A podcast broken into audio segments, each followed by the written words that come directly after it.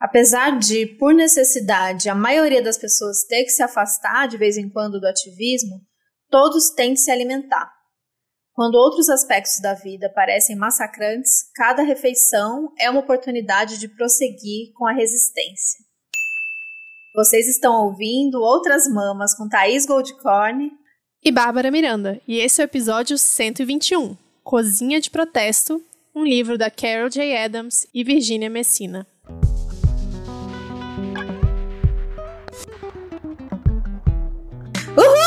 Esse merece um uhul Aê, de lembrança, velhos tempos. e Estamos lá estão elas de novo. Sim. Nossa, Nossa, vai ser uma sessão de nostalgia. Não, não vai ser sessão de nostalgia, mas já me veio aqui uma sensação, uma vontade de chorar, já. uma lembrança de como a gente começou este podcast. Então é isso, minha gente, é isso que está acontecendo. É, esse episódio tem o apoio da editora Laude. E a gente está muito feliz de poder falar deste lançamento da editora Laúde, que é o Cozinha de Protesto, um livro de Carol J. Adams, ela mesma, autora de A Política Sexual da Carne, e Virginia Messina. É, a gente está muito feliz com essa parceria, a gente já fez outro episódio é, com a Laúde, a gente é muito parceira da marca, a gente gosta muito da editora. E vocês sabem da nossa relação com a política sexual da carne, né? O quanto esse livro é, não é que ele é importante para outras mamas, é por conta dele que outras mamas existem, é mais do que isso. Sim. Então a gente está muito feliz, editora Laúde. E aí, para como a gente vai falar de um livro, eu já vou adiantar, a gente, a gente vai é, falando disso ao longo aí deste episódio, a gente conversa também depois é, no Instagram, mas eu já queria falar que este lançamento está lá no site da editora Laúde com um cupom de desconto para vocês especial. Então, valendo, começando hoje, começando agora, dia 26, que vocês estão ouvindo isso no dia do lançamento, até o dia 2 de novembro, é, ouvintes, outras mamas vão ter lá 10% de desconto no preço da capa do livro Cozinha de, de Protesto no site da Laude.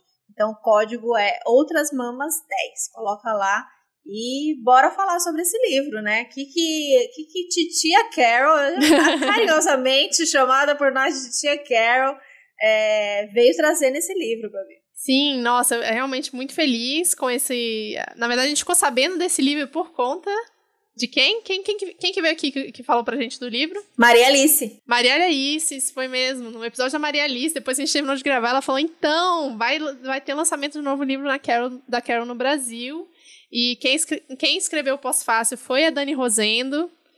Surpresinha aí mais pro final do episódio. Fiquem até o final, por favor, para ouvir. E a gente ficou muito empolgado, já entramos em contato com a Laúde, eles toparam entrar nessa com a gente. Estamos aqui fazendo esse episódio sobre esse o segundo livro da Carol J. Adams no Brasil, porque, obviamente, ela tem outras publicações lá nos Estados Unidos e em alguns outros países.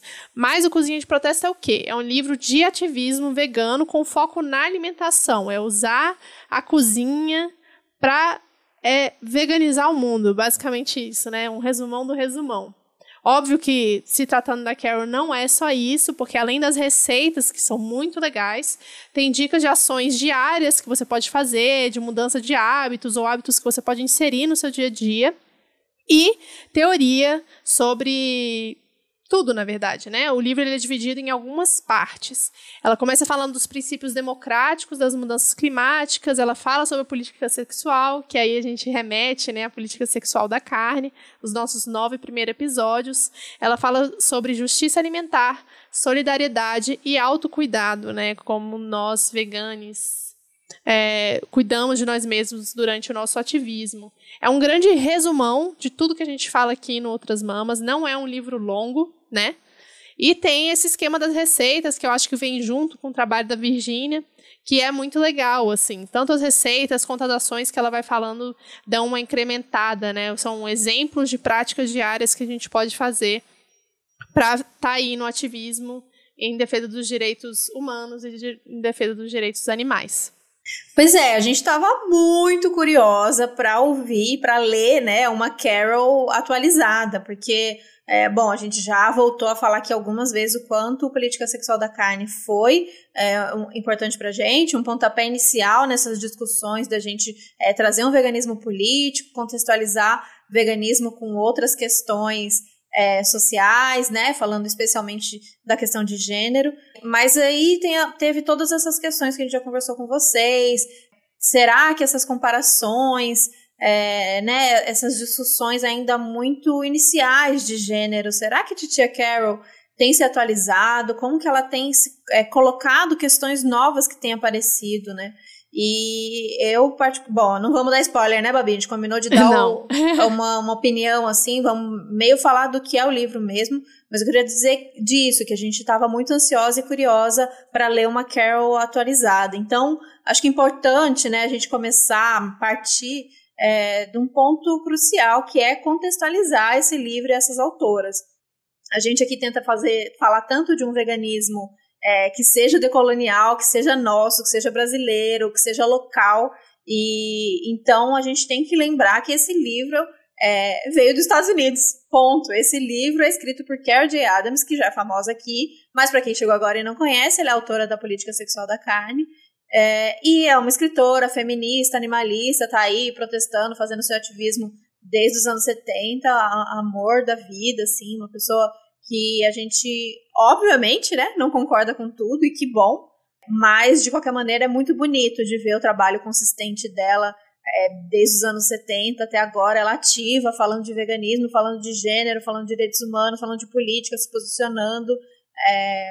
E a Virginia, que a gente não conhecia, a Virginia Messina, é uma especialista em nutrição vegana. Elas são migas, elas são da mesma geração, autora de vários livros é, sobre o assunto e consultora da Associação Americana de Nutrição e Vegetarianismo.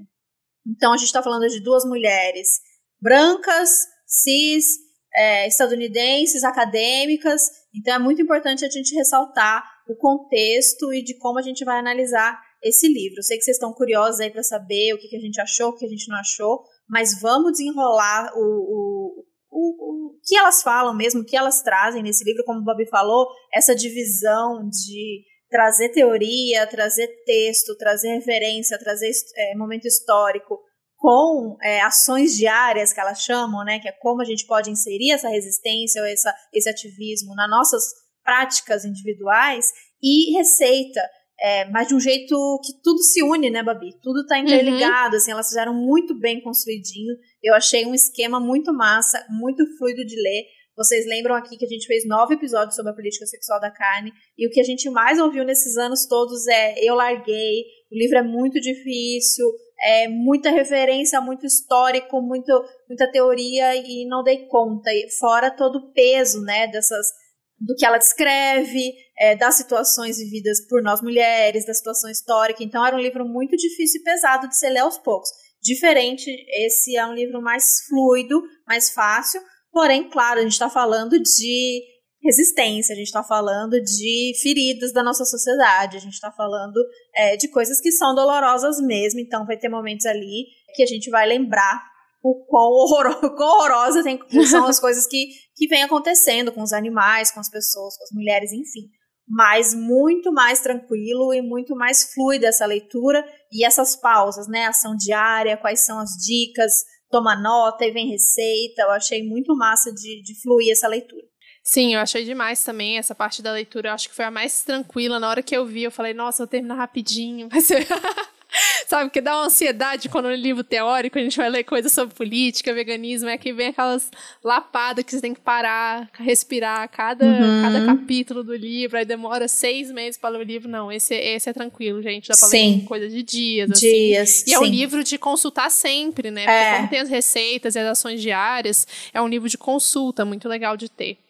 É, então ela começa, né? Ela vai falar sobre essa a coisa da alimentação. Elas vão falar sobre a coisa da alimentação como uma forma de mudança positiva, que é uma coisa que a gente sempre fala aqui, é uma coisa que todos os veganos falam, basicamente fala sobre esse impacto individual e a força do coletivo, né, o quanto que uma coisa influencia na outra, e ela começa a introduzir essa ideia de que o que acontece na cozinha não se limita na cozinha, porque a cozinha, a alimentação, ela é o ato final, tem muita coisa atrás disso, né, e ela vai explorar então o que que acontece até o alimento chegar na nossa mesa e por que a gente come o que a gente come. E aí tem uma, uma crítica bem boa ao veganismo liberal no sentido de falar, cara, não é só ser vegano, sabe? Isso que é uma coisa que a gente sempre fala aqui, e ela reforça isso, é muito legal de ler.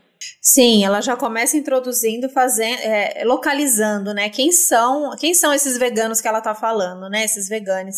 Porque é, eu acho que lá, é, a gente já, já falou disso aqui algumas vezes, como o veganismo liberal, ele não é, ele não acontece só aqui no Brasil, né? Ele acontece em todo canto, que todo canto que existe um, um movimento é, de contestação político, né? É, popular, ele vai ser cooptado e do jeito que ele é cooptado, ele é vendido muito bem, e se ele é vendido muito bem, ele é comprado muito fácil.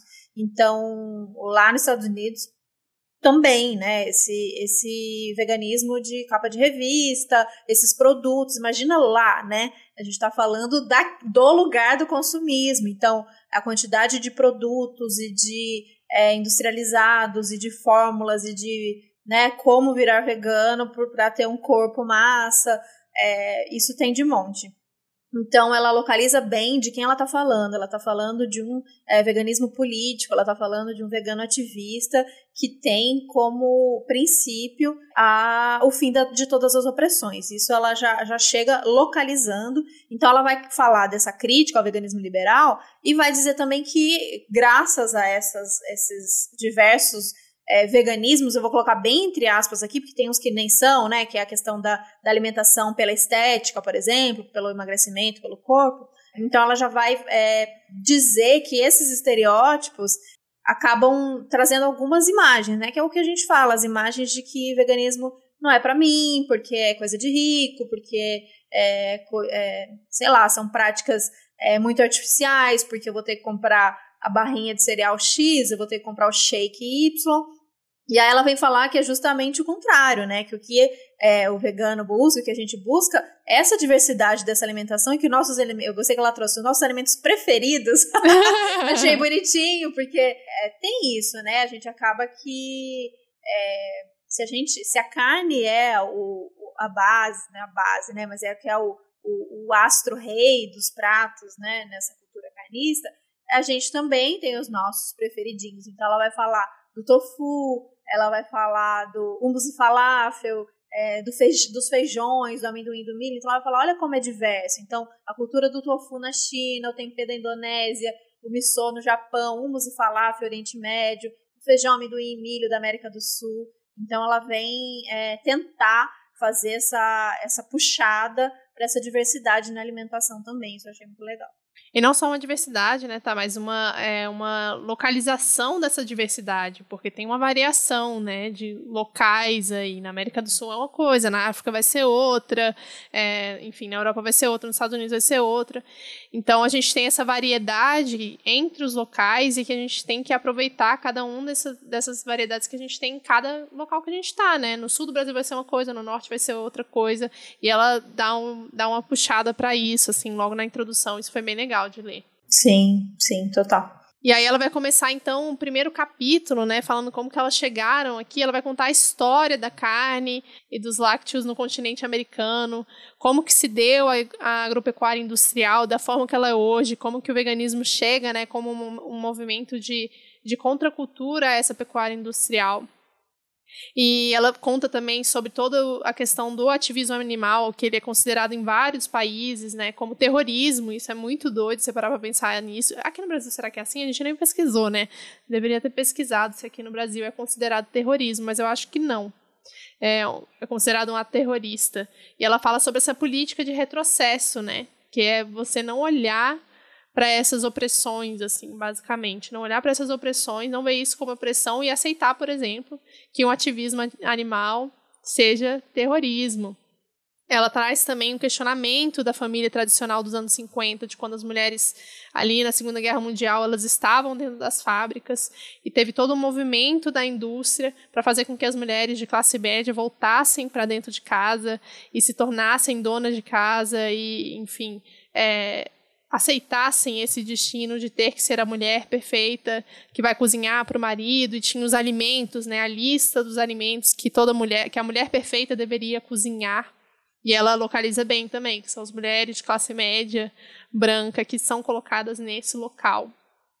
E vem então um, as receitas de é, de produtos de origem vegetal como uma forma de resistência nesse sentido, de mostrar, não, essa não é a única alternativa, né? É, ela traz ela naquele clássico de Carol que é trazer um apanhado histórico, né, um estudo é, sobre a sociedade, no caso estadunidense. Então ela vai falar, né, dos anos dourados, economia, então essa, essa família é, tradicional, perfeita, num momento econômico é, que hoje a gente vai dizer, essa galera dos conservadores, dos trumpistas, vão dizer que aquilo é que era a época boa, né, para eles, que era a época que tá, tava tudo lindo, né, entre aspas. Então, é, ela vem falar dessa nostalgia dessa época, e nessa época é, foi quando essa dependência grande dos alimentos de origem animal, né? Esse, esse boom dessa loucura das proteínas, do cálcio, é, ela traz isso como um conceito relativamente moderno, e aí esse foco nesses alimentos trouxeram esse ar ou essa imagem de próspero, né? De, de prosperidade. E aí encobrindo todos os horrores e assim, elas são, a gente quis localizar aqui que as duas são estadunidenses, é, elas fazem críticas severas aos Estados Unidos, mas acho que ainda assim as críticas delas é, têm limites, né? Porque está é, tá por um olhar de quem sempre esteve ali. Então, acho que do nosso olhar a gente pode dizer que, que sim, o quanto foi prejudicial essa, essa imagem né, dessa família perfeita, o que seria essa família ideal e o que esse combo que foi vendido, né? O que era a alimentação dessas famílias e o que foi a nossos desejos construídos a partir daí, né? Do que, que era bacana, o que, que era legal, o que, que era riqueza, o que, que era pobreza. Então ela vai falar dessa coisa da é, bom, de europeus, toda a questão da colonização, os produtos é, que foram introduzidos e na colonização, e aí tudo que foi destruído, né? quantas variedades e quantas culturas alimentares foram destruídas nesse, nesse processo, quantos conhecimentos é, alimentares, por exemplo.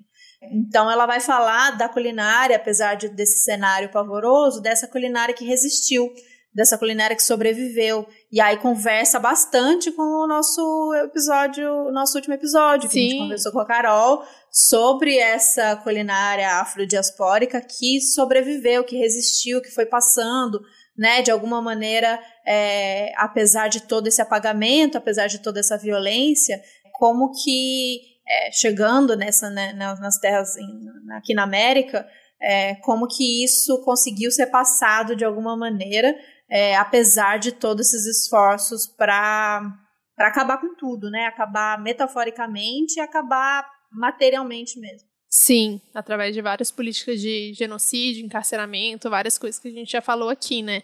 E eu acho que é, você tocou num ponto, a gente já falou, né, esse ponto, que é super importante, que é a questão da biodiversidade, né? Que aí ela vai entrar no segundo capítulo com essa questão da alimentação para ajudar a combater as mudanças climáticas. O que significa a gente consumir uma quantidade exorbitante de carne, é, e o que significa a gente comer uma variedade de vegetais, porque que não é absolutamente todo mundo, né, em uma generalização, mas a gente pode dar vários exemplos de quanto que nossa alimentação se diversificou a partir do veganismo, né, quanto a gente teve que expandir o nosso paladar ao invés de restringir, porque essa é a ideia que todo mundo tem. Ah, não, você tirou a carne, você não vai comer mais nada, e a gente E achei massa que nesse capítulo ela fala especialmente sobre é, a emergência climática, né? Ela vai falar, vai trazer aí é, o quanto a temperatura subiu, de todas as mudanças climáticas nas alterações de, de chuva, é, os incêndios, ela vai trazer essas informações e eu acho isso de um jeito condensado tão bom, do jeito que ela vai linkar isso com é, a alimentação. Então, sabe aquele papo de que quem ainda fala não mistura alimentação com política? Sim. Né? Não tem nada a ver uma coisa com outra, a, a, é, ou falar da, da, das próprias escolhas. Hoje, pra gente, pra vocês, outras mammers aqui de carteirinha, a gente sabe, é, pra gente ficou tão óbvio, né? Que às vezes a gente até tem dificuldade de acreditar. Mas a gente precisa voltar a conversar com as pessoas. Se a gente conversa com as pessoas, a gente ainda se depara com esse tipo de discurso. E não estou nem falando em mega negacionistas, nem uhum. nada. Mas é uma dificuldade de compreender o quanto cada escolha nossa, ou cada área da nossa vida, é, dos nossos relacionamentos, do nosso consumo, É, obviamente que isso está ligado a uma ação, né? E aí ela vem falar em ação humana, e aí a gente, a gente pega em cima da titia com todo respeito e fala: ação humana sim, mas ação humana de, de certos humanos, né? Humanos dentro do capitalismo, humanos com capital, humanos nesta, neste contexto, nessa lógica. Então, é muito bom essa, essa, é, é, essa exemplificação que ela faz e como isso vem, vem levando, né? Como todo esse impacto na vida humana, na água, na, na agricultura, é, como isso é, tem a relação com o que está no nosso prato ou que não está no nosso prato, né? Se a gente fala hoje em fome, como a gente tem, infelizmente, voltado a falar no Brasil, como a gente fala quando a gente fala de insegurança alimentar, quando a gente fala é, de, de, pobreza nutricional mesmo. Então, como, é, fora todo o envenenamento da nossa comida e tal, então, como a gente vai de mudanças climáticas, de é, ações na pecuária, ou de queima de combustíveis fósseis, é, as queimadas nas florestas, como que essas atividades, né, todo o desmatamento para plantar soja, como que isso é, se conecta com esses impactos que a gente tem sentido e com o que as nossas escolhas diárias do que a gente coloca no nosso prato. É, eu acho importante ressaltar essa parte do se conecta, né? Porque é uma conexão que ela é inevitável e que ela existe independente do que a gente consuma ou deixe de consumir, porque aí é um incentivo para que as pessoas se tornem ativistas, e aí é um livro que vai falar desse ativismo através da alimentação, mas ele não coloca eu acho que, pelo menos eu não senti isso. Elas não colocam isso como, tipo, a solução para todos os problemas, né? Bem contextualizado de que o problema do capitalismo é muito maior. E eu acho que nesse capítulo tem um termo que eu não, que eu não tinha ouvido falar ainda, que eu achei muito bom, que foi a fábrica de proteínas do, de proteína do avesso. Que é a lógica de que, tipo, a gente. Os seres humanos consomem carne, especialmente carne de de vaca, de porco, para adquirir proteína, sendo que em termos calóricos, em termos de moléculas de proteína, a gente precisa de muito mais proteína para cultivar esses animais, né? E estamos falando aí da soja, do que se a gente comesse diretamente esses vegetais. Então, é, é o grande resumo que a gente fala aqui, que o problema não é a plantação de soja, né? Porque sempre vai vir uns carnistas para falar, ah, mas vocês são veganos, vocês comem soja. E aí Coitadinha tá da distribuindo, exatamente. Está destruindo Coitadinha. a floresta amazônica. Não, o problema é a produção de animais, é a produção de soja que é destinada para os animais, que é destinada para exportação, não é nem para gente, né? Não é nem para gente. diretamente para a população brasileira. Aí não ia ter gente na fila do açougue para comprar osso. Sim, Essa, esse termo que você citou, Babs, é de um livro é a fábrica de proteína do avesso, que é esse, essa, essa expressão do livro Dieta para um Pequeno Planeta, do Francis Lapé, não sei se é assim que fala. E aí é, ela vai elas vão trazer essa proposta. Então temos uma oportunidade de consumir de uma forma que alivie o peso do aquecimento global sobre o resto do mundo. E aí a gente vai complementar dizendo é, que sim, que a gente acredita, senão a gente nem seria vegana, que a gente tem sim essa oportunidade de rever o nosso consumo todos os dias, a todo momento, mas lembrando que, é, é, como a Babi disse, é muito maior do que a gente, e eu acho que é o caminho contrário, né? A gente toma noção do que está acontecendo no mundo, a gente toma noção dos impactos, né, da, da, das mudanças climáticas, do aquecimento global, tudo que tem acontecido, e, e, e com os animais, obviamente, e a partir daí a gente se posiciona e como ela traz lindamente, que é uma coisa que a gente fala sempre aqui também, o massa do, do veganismo, o massa de se tornar uma pessoa vegana, é que você se lembra pelo menos três ou quatro vezes por dia o que está acontecendo, ou por que, que você faz, fez essas escolhas. É, te coloca na ativa, como a gente sempre fala aqui, né? É, porque você vai ter que fazer essa escolha. Você saiu da sua casa, é, você sentiu fome, você precisa comer, e aí você vai ter que fazer essa escolha. Então, obviamente que num cenário terrível que a gente está vivendo, essa frase se torna é, muito mais complexa, porque muitas pessoas não escolhem o que elas estão comendo. Mas quando a gente olha e a gente pode fazer essa escolha, porque a gente vai ter que escolher entre A e B, né? Quem, Sim. quem tá, a gente tá, tô falando de quem tá na rua é, e vai escolher entre a, a coxinha A ou o tio do milho B. E a gente lembrando dessas escolhas coloca a gente ativamente né, olhando para essas questões e questionando, e não tem como você não ser uma pessoa que tomou uma decisão é, de ser vegana, de você não estar tá indignado, de que você é, sentir essa raiva e esse desejo de transformação. Acho que é meio que por aí que ela, tem, que ela vem trazer, né? Como é, essa decisão pelo veganismo te coloca num lugar ativo é, de resistência, de protesto, mas que isso não basta. É só um opa, presta atenção, tá tudo errado aqui, eu quero mudar e eu quero fazer parte dessa mudança, eu quero ver o que, que a gente pode fazer, isso está errado, isso eu não aceito, é mais nesse sentido. Pois é, e aí ela vai continuar, né, no capítulo capítulo 3, a falar da justiça alimentar mesmo, começar a falar dessas populações que são mais atingidas com, a, com as mudanças climáticas e com, com todo o sistema capitalista que é feito para que uma grande parte do mundo passa fome, passe fome, diga-se de passagem, né? A gente acha que não é calculado essa fome, mas ela é calculada sim, não em números, né? Tipo, tantos por cento da população vai passar fome, mas as grandes indústrias, elas contam que isso vai existir, até para eles conseguirem ter um, um valor aí de um valor, como diz? Subjetivo mesmo dos alimentos que eles estão vendendo, né?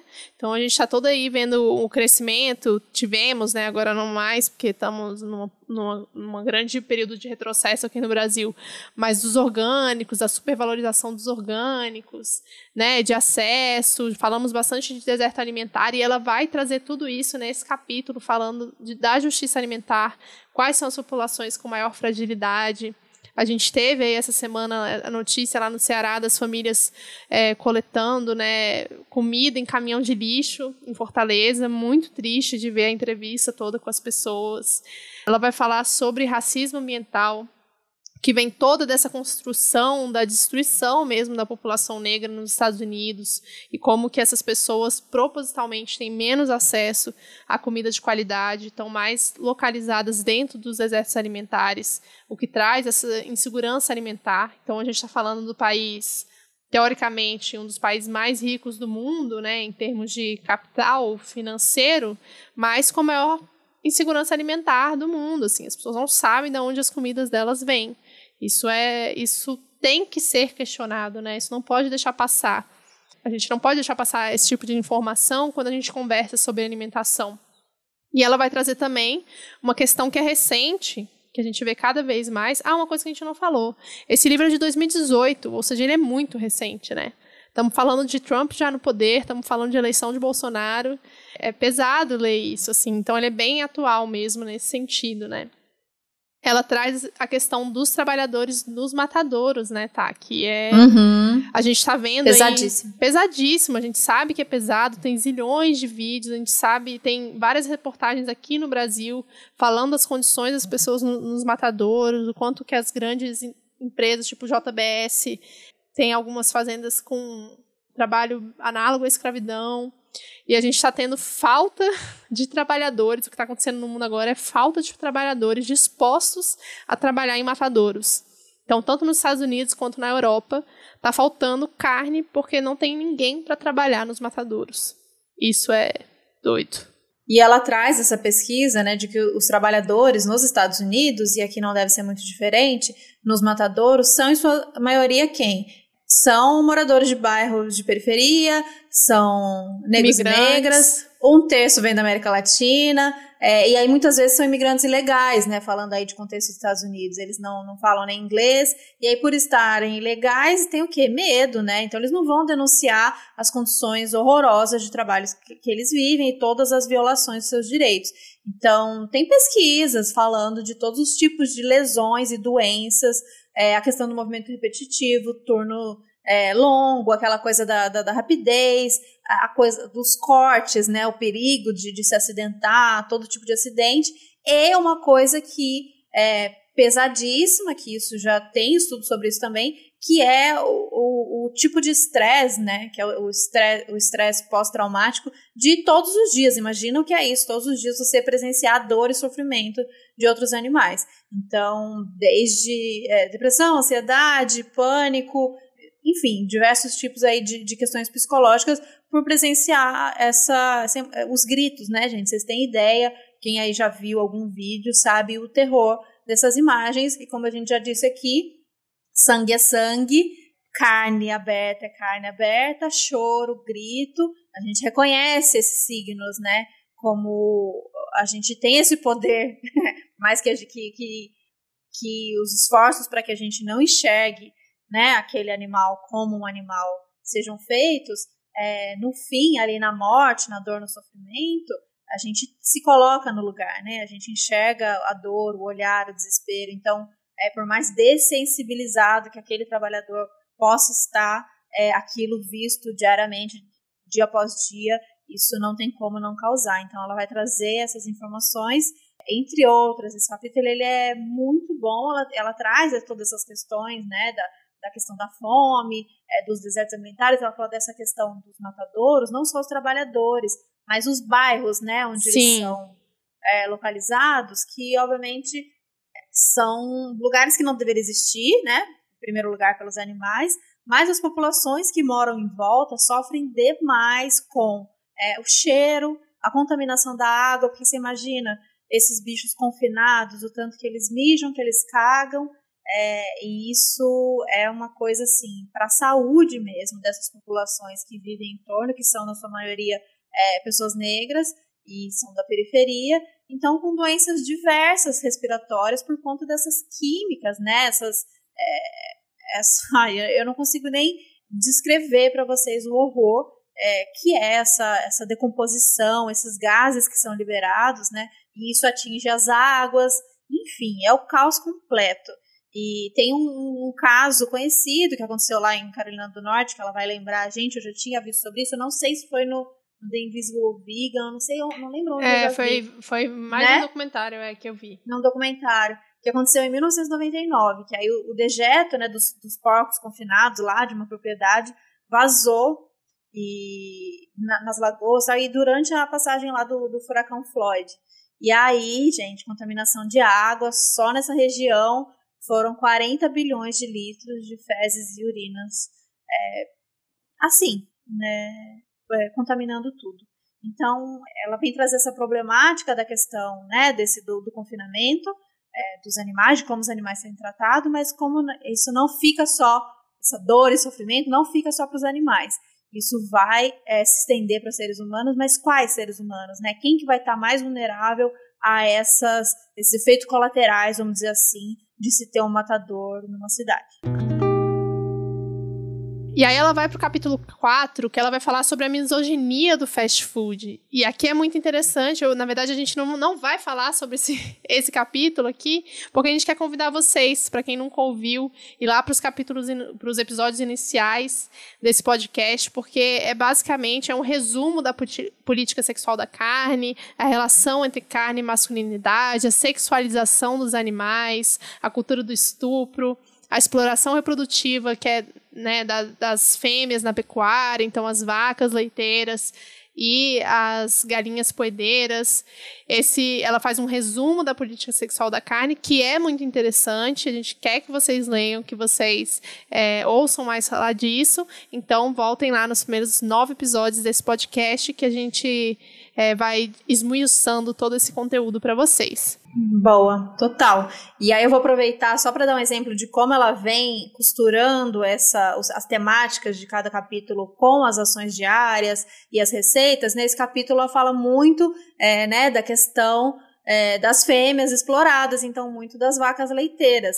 E aí ela vem trazer falando sobre as dicas de fazer queijo em casa, então receitas com, com queijos e ela vai falar dos ovos também. Eu achei muito massa o jeito que ela amarrou, que é assim, problemática. E aí você lê e fala, tá bom, eu não quero mais. Eu não quero Agora como Mas faço as receitas? Quero, o que eu faço? E ela, pumba, já traz ali as dicas que é pra ninguém ficar perdido. É muito bem amarradinho. É um livro bom para todas nós, assim, como eu disse, é um livro de consulta para você voltar, voltar nas receitas, voltar nas informações. Nesse capítulo ela vem trazer muita é, muitos coletivos, ONGs, projetos que então fazem horta comunitária, para ver a galera também que está de fato é, coisas linkadas à alimentação, né, cozinhas comunitárias e que está na resistência. Então é um livro para se voltar muito, mas eu acho um livro muito massa para a gente dar de presente para aquela nossas pessoas, todo todo, estou falando para quem é vegana, todo mundo que é vegana vegetariana, tem aquela amiga, aquele parente, sua mãe, sua prima que tem uma, uma vontade, mas tem uma resistência com as dificuldades. Ah, mas isso é difícil, mas isso eu não sei. Pumba, dá o livro de presente que com certeza ali tá muito amarradinho, assim, não tem como. Sim. E eu acho legal que nesse capítulo ela tem uma frase que tem muito a ver com o próximo capítulo, né? Porque ela vai amarrando, elas vão amarrando de um jeito que, assim, não dá nem para parar de ler, porque vai juntando mesmo sim, todos os assuntos, sim. né? E que eu acho que tem a ver com uma, uma discussão que a gente teve aqui no Brasil essa semana, que é o seguinte: a animalidade impede que nos identifiquemos com os animais e também nos solidarizarmos com eles. Da mesma forma, acabamos não nos identificando com as pessoas nem nos solidarizando com elas quando as animalizamos ou a enxergamos como inferiores a seres humanos. Então, essa semana a gente teve aí né, o encerramento da CPI do Covid no Brasil e teve toda uma discussão sobre se a palavra genocídio seria usado referente a todo o genocídio que aconteceu com as populações indígenas durante a pandemia, né, durante a gestão da pandemia, se o Bolsonaro deveria ou não ser considerado genocida. A gente pôs no nosso Instagram o post sobre, falando sobre isso, mas eu vi um levantamento de uma pessoa indígena, claro, falando exatamente isso. O que, que, que isso representa nesse caso, né? Se a gente tem uma população indígena que foi dizimada, assim, tá, possivelmente a maior do planeta em termos percentuais, durante a pandemia, o que, que isso significa? Significa que a gente é menos humano do que o resto do, da população? E é isso que ela fala quando ela fala sobre a animalização das pessoas. E aí não é só a população indígena, mas é uma questão racial, né? Os negros também. É uma questão de pessoas com deficiência, né? De capacitismo mesmo, de considerar tudo e todo mundo que não é branco, cis, heteronormativo, é, né, to, todo o pacote que a gente já falou aqui várias vezes é, é menos do que homem e é mais próximo dos animais, né? Sim, e aí ela é, é, esse conceito, né? Eu acho que você, Babi, trouxe isso uma vez em algum episódio nesses anos todos que é, se a gente ser comparado, né? E a gente sabe que nós mulheres, toda essa, essa lista que a Babi trouxe, que tem essas comparações com animais, se ser comparado com animal é uma coisa, é uma forma horrorosa, porque é, uma, uma, é um jeito horroroso de se tratar aquela pessoa, como os animais então são tratados para poder essa comparação ser, ser justa, né? né? A pessoa que está xingando, obviamente, achar justo. Então, é, é retirar mesmo qualquer é, subjetividade e reduzir, né? Então, o animal na nossa, na, nossas, na nossa pirâmide, na nossa hierarquia, é, o animal ele, ele não tem alma, é, ele não tem direitos. Então, quando você desumaniza uma pessoa, é porque é isso que você está tentando tirar dela também. Ou ela não tem, ou você está tentando tirar. Então ela vai trazer é, esses, essa, a questão do, do, racismo, ela vai falar da, da, raça, né, da criação da raça e dessa animalidade, como tudo é invenção, né, como tudo isso foi uma invenção e como isso é usado para é, exatamente para explorar e para oprimir e para se utilizar, né, da maneira que, que for necessária para aquele momento ou para aquele grupo, do jeito que for preciso. Então, primeiro você desumaniza, primeiro você objetifica, para depois você é, passar a usar, passar a explorar, enfim, reduzir, dominar. Esse capítulo ela vem trazer isso. E isso como justificativa para todas as outras cidades, né? A justificativa é, da escravidão, a justificativa é, do encarceramento, enfim. Sim, e outra coisa que ela traz nesse capítulo que para mim é, é essencial, é a coisa que a gente mais deveria conversar, pelo menos esse ano, esse, esses anos de pandemia foi, foi o que mais pegou para mim, que essa figura do homem perfeito e tudo que não é esse homem perfeito é, é menos, né? É pior. Então temos diversas categorias de pessoas que são piores do que esse homem perfeito. E tem a ver com essa animalização com essa diminuição da humanidade da pessoa, ela é toda baseada na, na, na ideia, num mito de autonomia e autossuficiência. Como se um ser humano pudesse, por si só, viver sozinho e ser rico, famoso, enfim, todo o rolê do homem perfeito, sozinho, como se ele não tivesse zilhões de empregados, como se não dependesse de secretária, de esposa, né, de, um, de uma de um, toda uma rede de pessoas trabalhando para que esse homem empregados, se, é, exatamente, uhum. para que esse homem se beneficie desse sistema de apoio, né? Esse Sim. sistema de apoio não aparece. Então o homem sozinho não existe. E aí quando ela traz essa coisa da, da coletividade, que ela vai trazer é, esse sonho da democracia inclusiva, né? Que é, ele existe na teoria, mas ele não existe na prática, porque quando a gente vai para a prática, a gente ainda está baseado nesse mito da autonomia, né? E da autossuficiência. Sim, isso foi muito bom. E ela vai falar de, desse exemplo que a Bob trouxe, que é esse homem, né? Esse homem vencedor, esse, esse exemplo desse homem que venceu por, pelos seus próprios esforços e tal, quando na verdade ele se beneficia de toda uma estrutura que bota ele onde ele quiser. E aí ela vai dar exemplo de quem? De Trump. E aí eu quase morri de tanto gargalhar de como ela se Como ela descreveu, sim. é muito fofa. Ai, eu não aguento. Olha essa, até eu destaquei aqui pra gente rir junto. Ela falando do Trump, ela falou assim: um homem branco de bronzeado laranja, executivo fracassado, que alavancado por farsas e notícias falsas, chegou à presidência dos Estados Unidos. Ai, gente, eu ri tanto, eu ri tanto. Tem uma outra hora que ela fala alguma coisa do bronzeado laranja de, dele Sim. também. Eu ri demais, eu ri demais, muito fofo. Sim, aí essa questão da, dessa independência, dessa autossuficiência, né? Quando a gente está propondo, então a gente sabe que, que Carol está falando aqui de propor uma outra ética, né? Como ela também é feminista, a gente vai propor a ética do cuidado, então essa supervalorização da independência é em contrapartida com o que a gente está querendo dizer aqui, que é a coletividade, né? É, que é o cuidado mútuo, que é a gente estar tá junto e ter o olhar atento é, sobre todas as coisas, as pessoas e seres, e, e entender que todos nós é, vamos ter esses momentos de vulnerabilidade, né? Não existe uhum. é, o, o, o líder e, ou invencível e as pessoas que precisam também, colocar sempre nesse lugar é, da pessoa vítima, da pessoa é, que precisa ser ajudada de uma maneira paternalista. Então, todos nós precisamos de cuidado é, da, da comunidade. Então, esse ela vem trazer, vem falar sobre essa proposta, né, do que a gente está dizendo aqui, é desse cuidado, é desse olhar sobre o cuidado mútuo e não sobre independência. E acho que isso eu vejo até como uma crítica ao, ao veganismo e ao feminismo liberal, né, que é essa ideia do, do, do resolver, se resolver sozinho, né, eu, eu banco minhas coisas, eu resolvo, eu sozinho, eu, eu quero chegar no topo, eu, no, né, eu cargo tal, que quando eu chegar lá, aí eu vou abrir um santuário, aí eu vou ajudar os pobres, né? Tem que ser, tem que ser a própria figura, tem que ser eu que vou enriquecer. Isso dizendo já de pessoas que têm essa visão. Então, veganos é, liberais ricos, que têm o sonho de ficar milionário, bilionário, para depois aí fazer ações. Não, eu vou ficar rico, bilionário, mas aí eu vou abrir vários santuários.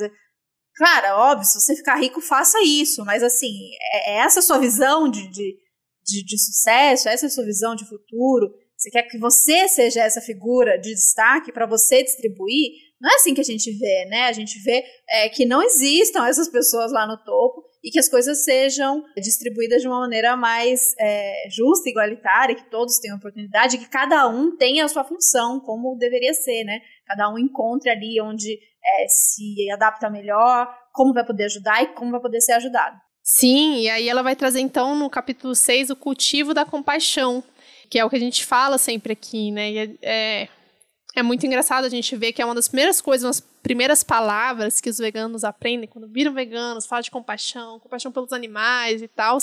Mas muitas pessoas ainda ficam né, nesse princípio do veganismo liberal de eu tenho compaixão pelos animais e as outras pessoas que não são veganas não têm.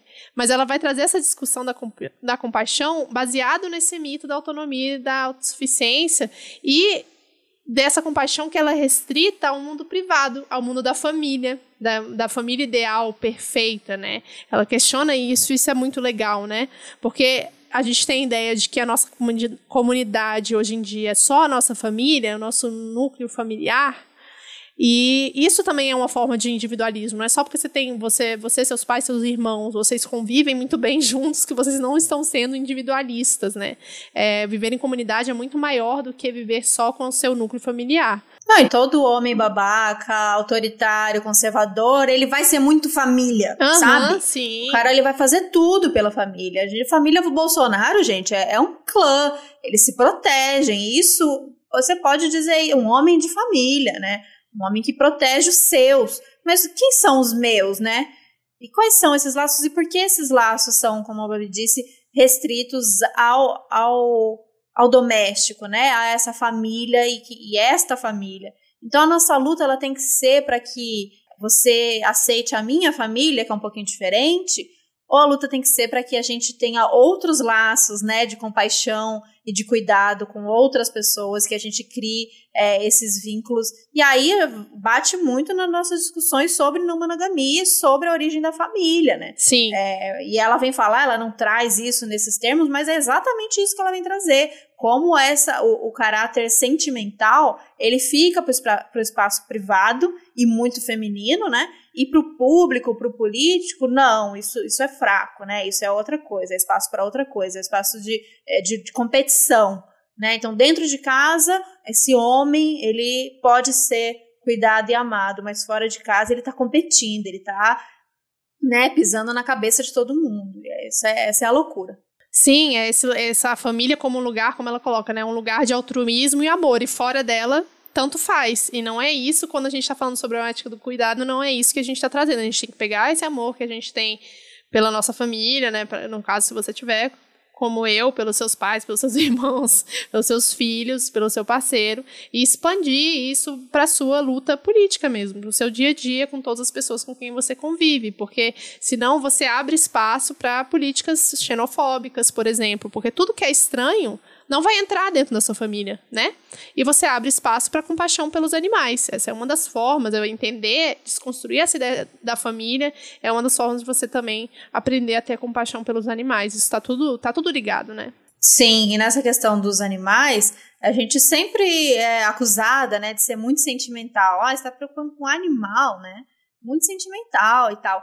E aí ela vem trazer essa coisa da, como a Babi disse, a gente rejeita o que é diferente. Então a gente só é, designa amor e cuidado aqueles que, que são é, iguais a gente. E aí, dentro desse pacote família, o animal doméstico ele foi incluído nisso. Então, seu cachorrinho e o seu gatinho, eles podem ter o seu cuidado, o seu amor, ainda que seja um amor muitas vezes, né, que aprisiona, que tenta fazer ser igual ao, ao humano, é que não entende a animalidade, enfim é, o que compra muitas vezes, mas ainda assim amor, né? E aí ela vem falar isso como a gente é, tem esse poder, né, de, de exercer essa compaixão é, por todos os seres, que é quando acontece uma coisa assim, um, um desses animais que a gente normalmente não destina esse amor, esse cuidado, os animais de produção, por exemplo, mas quando eles ficam famosos, tipo, ela contou de um caso é, de uma vaca que fugiu do matadouro e ficou famosa, saiu na mídia, todo mundo acompanhou aquilo, e as pessoas ficaram, não, gente, não mata ela, né? Ah, ganhou, assim, o apelo popular, e as pessoas ficaram, é, né, preocupadas e criaram um carinho, não, não faça isso. Então, a partir do momento que a gente conhece, né, a gente consegue é, colocar alguma subjetividade, olha, mas que, que vaca esperta, ela fugiu, uhum. ou que, que que força de viver, né? Ela fugiu para viver e tal. A gente se conecta de alguma maneira. E isso me lembrou uh, quando meu pai. Eu tive é, pouco tempo, pouco tempo não, né? Mas foram alguns anos só, desde que eu virei vegana, com o meu pai vivo, né? E aí eu lembro, eu, eu tentava muito convencer ele, porque meu pai tinha que, que, entender o veganismo, porque ele era um dos caras mais amorosos e empáticos que eu conheci, e ele não, não, não, não achava que não fazia não sentido o veganismo, achava radical e tal. Eu lembro de uma conversa que eu tive com ele, e aí aquela clássica, eu tava no começo, eu falava assim, pai, uma vaca é igual o Léo. O Léo é o cachorro, era o cachorro dele. É, o Léo tá vivo ainda. É, e ele falava assim, não, não é. Eu falei, pai, o olhar é a mesma coisa, tal. Você deixaria alguém machucar o Léo? Você deixaria alguém é, matar o Léo? Ou você comeria a carne do Léo? Alguma coisa, ou enfim, usaria alguma coisa do Léo e tal? Dele, não, claro que não. Eu falei, mas e a vaca? Aí ele disse assim, mas Thaís, eu não conheço a vaca, eu conheço o Léo.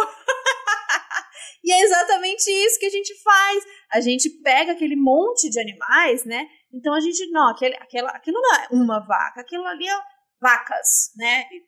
Então eu não conheço, eu não sei. Então a partir do momento que a gente consegue enxergar o indivíduo, a gente cria uma, uma conexão que seja uma, uma, uma compaixão, né? E a gente fala realmente, é, se eu olhar nesse olho, se olhar nesse olho e ver que nesse olho existe um olho de amor, de dor, de fome, de cansaço, de não sei o quê, a gente vai é, entender que aquilo sente, que aquilo é vida.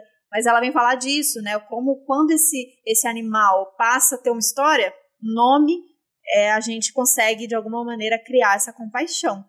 É, e isso é muito interessante de, de, desse processo de como a gente, então, é, inclui né, os animais também, é claro, que nunca deveriam ter não sido incluídos nessa nossa nosso, nosso círculo de cuidado. Sim. E aí ela vai para a última parte do livro, né, no capítulo 7 e 8, falar do autocuidado, né? A gente como ativista, e ela tá falando não só é, as pessoas que têm uma alimentação vegana, como a Thais falou lá no começo, mas pessoas que têm uma alimentação vegana falam sobre isso, vão a protestos, se organizam em coletivos, está sempre na correria de tentar fazer alguma mudança no mundo, e tem uma hora que a gente fica cansado, dá um, dá um, dá, dá vontade de não viver mais, sabe? Tem semanas que são muito cansativas de existir nesse mundo, ainda mais. Isso porque ela nem vive no Brasil. Imagina nem Nem coitada. Ela não sabe, bolinho pra ela, ela não sabe o que é isso aqui. E aí eu não, amei. se coloca cinco minutos no nosso lugar. eu amei que o capítulo 7 começa com uma frase de uma advogada feminista que ela cita no livro, a Mira Cruiser, que ela fez num blog dela, depois das eleições americanas, quando o Trump ganhou em 2016. Tem como se indignar sem enlouquecer? É a grande pergunta da vida, na verdade, né? É, é, é, uhum. é, a pergunta que fazemos todos os dias quando eu abro o Twitter de manhã. Mas esses dois últimos capítulos são sobre o autocuidado.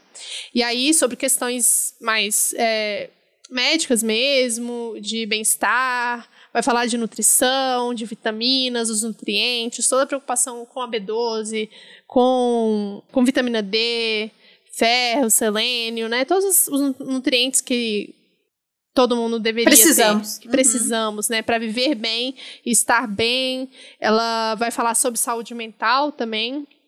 E aí eu não entendo tanto sobre o assunto, fiquei até meio na dúvida, assim, nessa parte de saúde mental, mas eu acho que ela deu uma resumida boa, falando, cara, quando ela resume no final, ela fala, é, nem, nada disso, nenhuma alimentação saudável vai ser garantia de você ter uma boa saúde mental, se você precisar, procure Sim. ajuda é, médica. Pois é. É, eu ia falar para ler esse capítulo com, com cuidado. Ela é. bota essa, essa, esse alerta e tal, mas é, acho que quem lê de maneira mais né, por cima, ingênuo, pode é, achar ou entender isso, eu acho que tem que tomar muito cuidado. Se a gente está falando em depressão, se a gente está falando em ansiedade, está falando em burnout, que são coisas que ela traz, é, não é alimentação, né? Não é só alimentação, isso é muito mais sério. Então, ela está trazendo dicas de melhorar o estresse. Então, ela fala até do, do controle do consumo de notícias, né? Para a gente se manter informado, mas nem tanto. Brincadeira que nem tanto, mas tipo assim, estipular, de repente, combinar com você mesmo em que horários ou quais veículos, né? Tipo, de repente eu vou me informar só, sei lá, pelo jornal impresso que eu gosto, e aí, ou então tem algumas newsletters que eu assino, que eu confio, e eu vou olhar de manhã, eu vou olhar à noite, depois não olho mais, não vou ficar no Twitter ali hora a hora vendo. Então, esse tipo de cuidado a gente tem esse controle.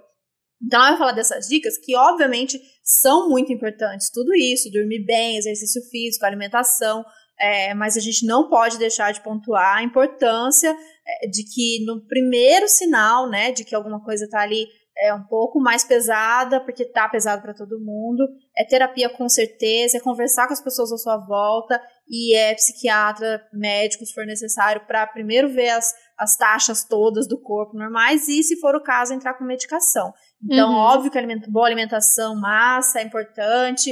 É, ela vem falar né, sobre a questão de junk food, ela vem falar da, da alimentação industrializada, como isso também pode impactar né, nos nossos cansaços e, e né, nos no nossos estresses, claro, é, das coisas inflamatórias e tal. Então, tem algumas coisas ali que a gente pede é, cuidado para vocês, mas vocês já sabem disso, que vocês já são Ui! muito pós-graduados nisso. É, ali eu senti que essa última parte foi mais até a parte da Virgínia, né? Já que esse é o ah, trabalho com dela. certeza. Assim. Foi bem então, nutricional. É, foi mesmo, bem nutricional né? mesmo, assim. E como a gente já, já ouve falar muito disso há muito tempo, já conversa há muito tempo, há mais de cinco anos de veganismo, e, e eu tenho diabetes também para contar aí. Realmente, as dietas inflamatórias, elas pioram a condição. Mas eu meio que passei o olho assim, sabe? Foi rapidão que eu falei, ah, não, cansei já de ver isso. mas muito bom também. Pois é, mas tem muita informação boa é, quando a gente vem falar de novo desse livro, ou para você dar de presente para sua mãe, para sua irmã, enfim, ou para ser dicas para você mesmo. Para mim foi bom, por exemplo, porque é, algumas, algumas combinações, sabe? Quando a gente é, sente que tá falhando um pouco a alimentação, no sentido de variedade, de alguns micronutrientes mesmo que devem estar tá faltando e tal. Óbvio, é, nutricionista, exame e tal, mas aí umas dicas que, que me ajudaram, assim, sabe? Ah, prepara esse, essa bebida aqui, um chazinho de não sei o que, mistura. Que não é, é prescrição de dieta. São receitas e dicas que elas estão dando, mas enfim, são coisas que eu vou tentar trazendo aqui para nossa realidade algumas coisas eu quero tentar introduzir sim, que eu sei que, eu, que vão me fazer bem.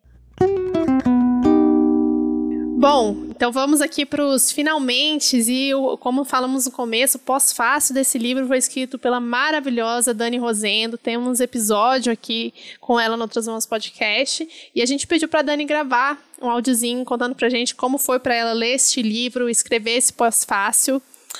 Dani, manda aí. Carol Adams, sem dúvida, é uma grande referência ecofeminista, por isso é uma alegria imensa ter mais uma obra dela traduzida e publicada no Brasil pela editora Laude. Dessa vez em coautoria com Virginia Messina, tratando de alimentação, feminismo e política. Uh, por que o trabalho dela é importante? Adams tem história, acúmulos e aprendizados. Desde a década de 90, ela tem trabalhado com questões feministas e animalistas, colocando esses dois campos em diálogo, algo que ainda é muito escasso na nossa realidade, na nossa atualidade. Como ela mesma se define, Adams é uma teórica engajada. Isso significa que ela não parou no tempo e continua comprometida com a libertação, tanto humana quanto animal, avançando nos diálogos e encarando as complexidades que essa praxis emancipatória nos exige. Sobre cozinha de protesto, mais especificamente, eu diria que é um livro de receitas que alimentam e nutrem o prazer da liberdade. No pós-fácil, que eu tive a honra de escrever a convite da editora Laude, por meio da querida Bia Nunes de Souza. Obrigada, Bia. Uh, eu pude compartilhar algumas reflexões que a leitura me proporcionou e foi uma oportunidade de mostrar também um pouco do que nós, e aqui me entendo como uma ecofeminista latino-americana, estamos pensando e como estamos construindo a nossa praxis ecofeminista descolonial. Então é isso. Convido vocês para conhecer o livro de Adams e Messina, Cozinha de Protesto, mais um retalho que compõe o quilt ecofeminista que estamos aqui tecendo. Ai, Dani, muito obrigada. A gente te ama. Eu fiquei tão, tão, tão feliz, né? Tão significativo ter um livro desse, dessa importância, com um pós-fácil de alguém como você. Assim, acho Sim. que a Laude não poderia ter feito melhor escolha. E eu fiquei emocionada, primeiro, de saber, né, que a Dani tinha escrito pós-fácil, mas eu fiquei emocionada em cada Também. linha. Eu fiquei arrepiada, porque, como a gente disse, é, esse livro. É, ele é incrível, são mulheres fodas, com um histórico muito foda no ativismo, enfim. É, mas a Dani é, é, é, daqui, né? E aí a gente vê e fala, caramba, que, que orgulho, e, e como ela localizou, né? Ela, ela pegou tudo está ali no livro e ela localizou para a gente aqui, para o Brasil, para o momento que a gente está vivendo. É muito emocionante, muito lindo mesmo. Fiquei muito feliz e muito orgulhosa. E fechou de maneira linda, assim, porque é, é um momento que a gente está precisando, é. né, Babs, de, de, relembrar o porquê a gente luta, né? Como ela traz algumas vezes, né? Como continuar, né? É muito difícil tudo que a gente está vendo. Olha, é, é, parece uma, uma distopia mesmo as notícias, tudo que a gente tem vivido. É muito difícil continuar. É muito difícil acreditar que é possível uma mudança. É muito difícil é, não desanimar. E aí, uma leitura dessa, ela te alimenta. Ela falando em comida, mas metaforicamente também, ela te alimenta é, para relembrar do porquê, né, que a gente faz isso. E fora, é, tá, beleza, me alimenta, me relembra, mas me dá força para fazer mais, para ir além, é, para buscar outras formas, é, para conversar com mais pessoas, para me organizar em outros coletivos, para tentar outras formas, para conhecer projetos. Ela fala de tanto projeto legal. E aí a gente no Brasil também tem tanto projeto legal. Eu acho que a gente pode, inclusive, Babs, aqui jogando ah. as ideias, é, essas dicas de ONGs ou de, de, coletivos, de iniciativas que ela deu, é, a gente conhece muita gente que faz trabalhos muito legais aqui no Brasil. Acho que seria massa a gente condensar também isso, de alguma forma de dizer que, que isso também está acontecendo aqui no Brasil. Tem pessoas mobilizando dessa maneira, seja com cozinhas políticas, né? O quanto a gente tem isso acontecendo aqui, né? As hortas, é, enfim, é, todo esse trabalho mesmo que é com a comida, né, com o alimento em si, seja no momento do plantio, seja valorizando né, a terra, ou seja no preparo, nas receitas, tem muitas iniciativas legais. Enfim, eu fiquei super alimentada e para mim foi muito importante ter lido e eu fiquei orgulhosa, assim, também de Tia Carol e de, de ver que, que ela veio, sabe? Muitas da, das críticas, das coisas que a gente acabava ouvindo, ah, ela deu para perceber na leitura o quanto ela tá vindo junto, quanto ela pontuou a questão da importância da gente olhar para a questão das pessoas trans. Ela falou isso algumas vezes no livro. É, então fiquei muito feliz, fiquei muito satisfeita com a leitura. Assim, é um livro gostoso de ler e que relembra a gente mesmo do porquê que a gente faz o que a gente faz e porquê que a gente faz essas nossas escolhas que muitas vezes podem parecer pouca coisa, né? Parecer que, que por que, que a gente faz isso, né? Muito uhum. bom. Não, eu também a mesma, mesma coisa, tá? Eu, eu acho que tem só a questão da localização do local mesmo, né? Então, ali nas receitas, ela vai dar dicas de leite vegetal que você compra pronto no mercado. E aí entra, inclusive, uma questão da B12 mais pro final do livro, né? Uma vez eu tava, eu lembrei disso agora. Eu tava conversando com um amigo no WhatsApp, num grupo do WhatsApp, e ele falou: mas, Babi, meus amigos veganos aqui, eles não tomam suplemento de B12, porque tem nos alimentos ele, que são adicionados, tipo no leite, iogurte, etc. Eu falei, mas a, aqui não dá para ficar comprando. Um, não, eu desacostumei a beber. A gente não, não toma. toma. Tipo, desacostumei é, porque quando a gente virou vegano não tinha quase nada.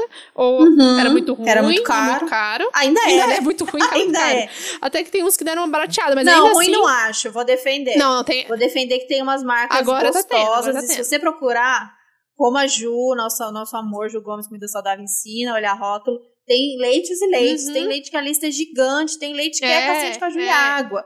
Então, acho que sim, tem marcas muito legais, dá para olhar, mas é diferente de lá, porque, é, primeiro, não é para todo mundo, né? Porque não vai ter todo, em todo lugar, não é toda a prateleira que tem. Segundo, que ainda é muito é, caro. ainda é muito então, caro. É diferente. Muito. Esse consumo ele é esporádico aqui, né? Ah, pelo menos no meu caso, eu, raramente eu compro, mas se eu comprar vai ser porque me deu, vi uma promoção, fiquei com preguiça, vi uma, promoção, é uma receita é. rápida. Então eu não posso contar com essa Não, não tem como. É. E para quem faz um consumo diário, igual as pessoas tomam leite de vaca, sim, porque o leite de vaca mesmo, ou a nossa farinha, por exemplo, tem coisas que são suplementadas. Não de B12, né? A farinha, no caso, é de ácido fólico. Mas estou dizendo, dá para contar com essa, com essa inserção uhum. dentro do alimento quando é um consumo diário, mas aqui no nosso caso isso ainda não é, é realidade. Não é realidade. A gente também nessa busca de comer alimentos é, menos processados possíveis, né? A gente acaba tendo que buscar outras formas de suplementação. Mas é, isso que você colocou é perfeito. Quando ela trouxe a a transfobia, inclui isso dentro, do, dentro das opressões sofridas, isso foi um máximo, assim, a gente estava aguardando este momento, a gente já tinha visto, né, a gente já falou, aguardando. que ela já falou isso publicamente, em palestras, tá, tudo no YouTube, mas foi legal ter visto isso no livro, e tem essa questão de, da diferença A gente tava assim, só assim, é. quero, quero. torcendo, torcendo. E aí, o que eu mais gostei talvez na parte das receitas, você já citou isso, mas das ações diárias foi o cardápio de notícias, que é exatamente você determinar, né, qual horário, da onde vai vir minhas informações, da onde eu vou ler as notícias, restringir mesmo para a gente não, não ter esse, esse burnout, esse cansaço, né, de ficar lendo notícias o tempo inteiro, ainda mais a gente que é ativista e que está aí sempre querendo entender tudo o que está acontecendo, como que funciona todo esse ciclo né, de opressão. A gente realmente é muito afetado por isso.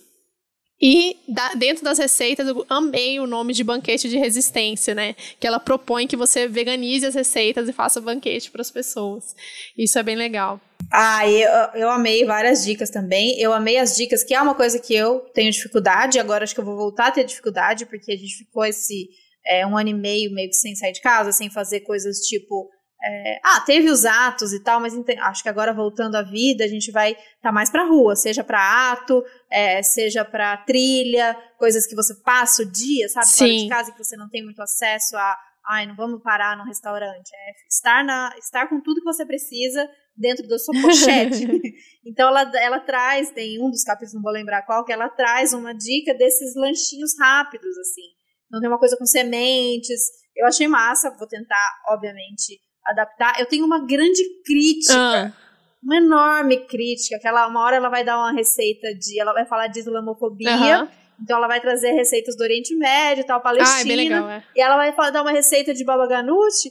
Olha, gente, ó, é, eu, eu não vou nem falar pra não desanimar, desanimar vocês. Mas ela sugere fazer baba ganoush com a berinjela no forno. Não, não. E acrescentar fumaça líquida pra ter o defumado. Ah, Oxi, não, não. eu fiquei, eu fiquei mal. Eu falei, Carol, Carol, que não deve. Bom, enfim, a gente não tem como saber ali as receitas, qual que é da Carol, qual que é da, da Virgínia.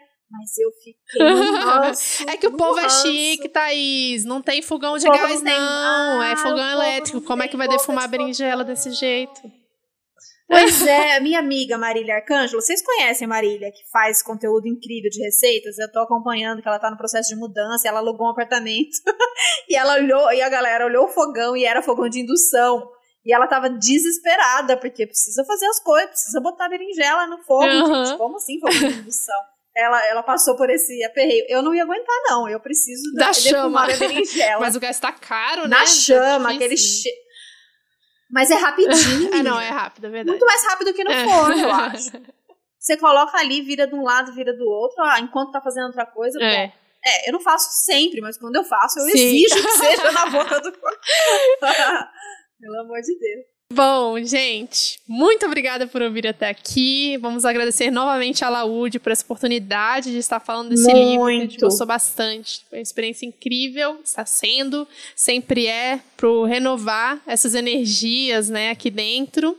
E tá, você quer mandar mais algum recado? Eu quero relembrar, então, se você ouviu lá no começo, mas não anotou, que eu conheço vocês e agora vocês ficarem empolgados para comprar o livro, para dar de presente, é um cupom de desconto que tem tempo de duração. Então, de hoje até o dia 2 de novembro, lá no site da Laúde, a gente vai depois lançando, é, colocando no Instagram, a gente coloca o link, mas é, Cozinha de Protesto, Outras Mamas 10 é o nosso código para você ter o desconto e comprar o seu livrinho.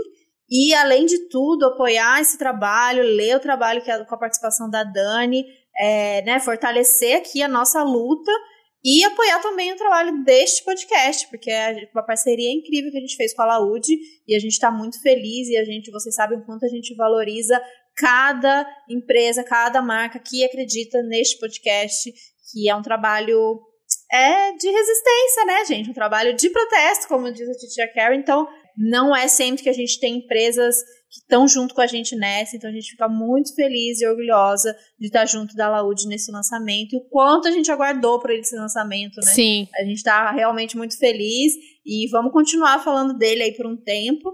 É, vocês mandem dúvidas, perguntas, é, o que mais vocês querem saber. Vamos conversando, porque tem bastante coisa. A gente, obviamente, deu um apanhadão aqui, mas tem muita informação dentro do livro, tem muito contexto histórico, tem muita dica, tem muito número, é muita coisa mesmo para absorver. Então a gente pode continuar conversando sobre ele. E eu queria agradecer vocês mais uma vez. E é isso, gente. Sim. Muito obrigada e até o próximo episódio. Até o próximo episódio. Eu vou terminar só com uma frase da Dani Rosendo, que ela termina o texto dela com Alimentem a revolução, uma refeição por vez. Uhul! Uh!